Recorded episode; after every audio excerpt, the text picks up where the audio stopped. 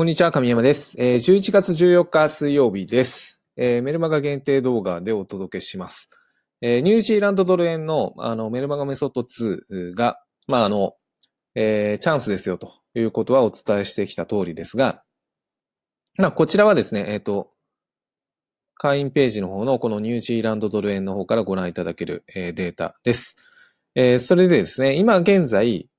現在はプラス2ということで2連勝中なんですね。えー2連勝中ですので、ここを見ていただくと、まあ、2連勝の後を逆張りをしていくと、えー8勝1敗、過去1回しか負けていませんと。そして、えーその1回負けた3連勝になってしまった時は、まあ、4連勝がもうなかったということなんですね。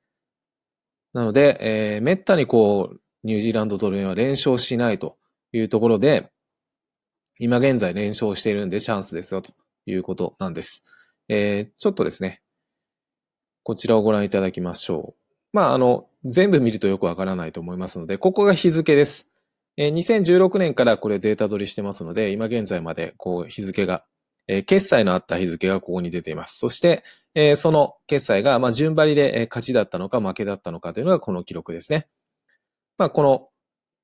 メルマガメソッド2ですと、えー3マス分やられて、まあ、1マス10ピップスなんで、3マ30ピップスやられたか、えー利益で90ピップス取ったかというような、えー成績をつけています。で、過去、えーここですね。唯一あった3連勝というのが、えー2016年の3月、4月、4月と。えーこのえー3回が3連勝ありました。が、えーその後3連勝というのは、こうずっと下に行きますけど、2017年も18年もなく、今現在に至ると。で、今がここですね。え先日11月2日と11月7日で2連勝しています。で、過去2連勝しているのは、えー2連勝はですね、数が結構あります。えー2016年はまあ一度もなかったんですが、2017年、まずここ、えー3月23日と4月11日。そその後どうなったかというと負けました。えーそして、えー2017年の6月19日と6月29日、ここも2連勝。その後どうなったかというと負けました。えーそして、えー2017年の8月8日、8月23日、ここ2連勝。えーその後が負けです。えーそして、えー9月18、16、あ、10月6日で負け。そしてすぐに、えー10月19日、26日と勝って、えー次が負けたと。で、今年に入って、えー2月の28日、3月13日で2連勝して、その後負けてます。えーそして4月20日、5月15日で2連勝して、その後負けてます。そして、今ですよと。今が11月2日と7日で2連勝してます。まあ、ご覧いただいている通り、3連勝した、すなわち2連勝した後に次、もう1回勝つというのは、かつて1回しかないと。1回しかないです。まあ、これですよね。1回。まあ、過去9回そういう環境があって、えー1回しか3連勝しなかったと。で、今10回目の環境が来ているということですね。えーここが、まあ、逆張りのチャンスですよと言っている根拠です。で、今、えーチャートをご覧いただくとどうなっているかというと、ご覧の通りです。えーまあ、上下、エントリーポイントがありますが、今はですね、この高値の上の77.3円というのが買いのエントリーポイント、順張りの方の買いのエントリーポイントになるわけです。そこに今、えーまさにですね、エントリーしようとしているのが、えー本日11月14日、えー今時刻は12時17分、お昼ですね、の時間帯になっています。ローソク足で見ていただくと、まあ、ご覧の通りですね。あともうちょっと上がるとエントリーするぞということで、まあ、これがエントリーした後、プラス90ピップスいけば、えー3連勝。え史上2回目の3連勝になりますが、えー過去、えーこのシチュエーションでは9回負けていると。すなわち、マイナスエントリーした後、戻されて30ピップス負けますよというのが過去9回。さあ、どうしますかっていう感じですね。で、これまあ、差し値で、例えば77.3円に、えっ、と、売りの注文を出して、えー77.00円に、えーリミットを置いて、ストップを、まあ、えっ、と、90ピップスなんて78.1円に置くというのも、まあ、一つ、うん楽なんですけど、要は、注文、今注文しておけば、えー、チャート見ずに、えー、そのまま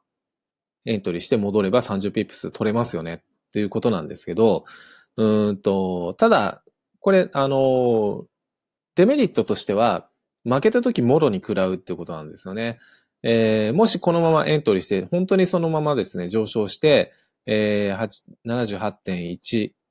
えっ、ー、と、78.2か、78.2まで行ってしまった場合には、えー、丸々マイナス90ピップスやられますよということですよね。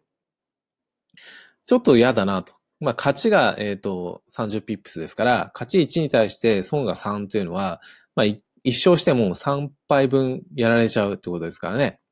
ちょっと分が悪いぞということであれば、うんと、差し値をここに置かず、うもうちょっと、えー、価格が伸びた後に売っていくということをすると、えー、ストップとリミットを変えなければ、えっ、ー、と、エントリーポイントをこう遅らせれば遅らせるほど、利益が伸びる、ストップは縮まるということになるわけですね。で、さらに、えっ、ー、と、今はですね、例えばですけど、え、こういうふうに、霧のいい数字というのが近くにありますよね。えっ、と、で、霧のいい数字は、うん、まあ、これ絶対ではありませんけど、え価格がこう、注文が、うんと集中しやすい場所になります。えー、まあ、0.5円とかっていうのもそうですね。注文が集中しやすいというところは、例えば、ここで買って、えー、ここで決済する。決済するというのは売りの注文ですよね。もしくは78円で売るとか、逆に78円で買うとかっていう人もいると思うんですけど、予約注文する人というのは、まあ、霧のいい数字を入れますので、そこに注文が集中しやすい。その、すなわちそこでごちゃごちゃしてまた戻されやすいようなポイントにもなるわけです。であれば、えさっきの差し値の注文というのを77.3円に入れるのではなくて、例えば78.0円に置いておくなんていうことをすると、もしそこまで円と、えー、登って、で、ガーッと思惑通り77円まで下がったとすればですね。あ、77円まで下がっちゃいけないのかな？えっ、と、9、あ、いいのか。いいんですね。えっ、と、下がればですよ。えっ、と、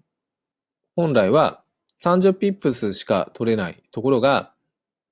えー、プラス70ピップスなんで、えっ、と、100ピップス取れてしまうということですね。1円取れてしまうと。まあ、そんな都合いいこと うまくいくかっていうのはわかりません。エントリーポイントをこう遅らせれば遅らせるほどそういうふうにリスクのリ、リスクとリターンの、えー、比率っていうんですかね。を、えー、バランスを変えることはできたとしても、そこまで上昇しないうちに戻る可能性というのも十分ありますから、そうだったら、あ、もっと早く注文しておけばよかったになりますし、えー、ここベストな、あの、どこで売っとけばよかったとか、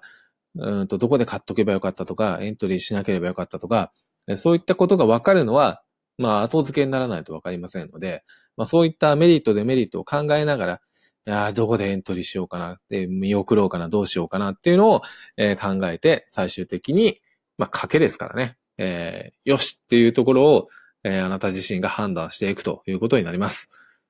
ただ、えー、環境としては非常にですね、この2連勝した後は、今、今まで見てきたように、過去、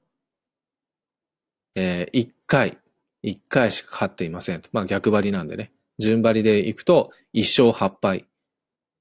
の環境に今いますよというのは事実です。この2連勝ですね。はい。こういうところを活かすか、どうかという感じになってきます。あなただったらどうしますでしょうかということです。では、えー、今日も最後までご覧いただきましてありがとうございました。